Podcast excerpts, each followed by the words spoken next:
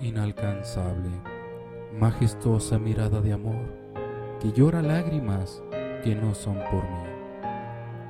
Tu aliento jadeante es de tristeza y no de pasión.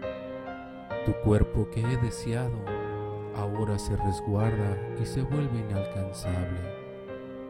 Bellos pétalos de rosa que no podré tocar, ni tus labios de algodón acariciar. Te vuelves a un viaje infinito al que yo no asistiré.